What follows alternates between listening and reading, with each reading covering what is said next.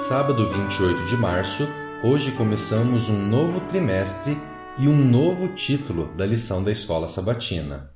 O título da lição deste trimestre é Como Interpretar as Escrituras. E o título para esta primeira semana é A Singularidade da Bíblia. Verso para memorizar: Lâmpada para os meus pés é a tua palavra e luz para os meus caminhos. Salmo 119, 105. Composta de 66 livros e escrita ao longo de 1500 anos em três continentes, África, Ásia e Europa, por mais de 40 autores, a Bíblia é singular, não há outro livro, sagrado ou religioso, como as Escrituras.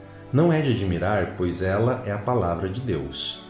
Há mais de 24.600 manuscritos do Novo Testamento sobreviventes dos primeiros quatro séculos depois de Cristo dos manuscritos originais de Platão existem sete, dos de Heródoto, oito, e a Ilíada de Homero tem um pouco mais de 263 cópias. Portanto, há poderosas evidências confirmando a integridade do texto do Novo Testamento. A Bíblia foi o primeiro livro a ser traduzido, o primeiro publicado na imprensa no Ocidente e o primeiro a ser distribuído em tantas línguas, a ponto de ser lido por 95% da população da Terra hoje. Ela é singular em seu conteúdo e mensagem, que se concentram nas ações redentivas do Criador ao longo dos séculos.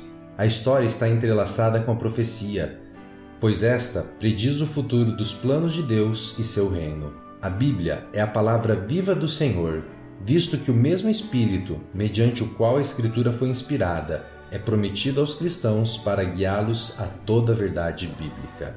Um bom dia e um feliz sábado para você.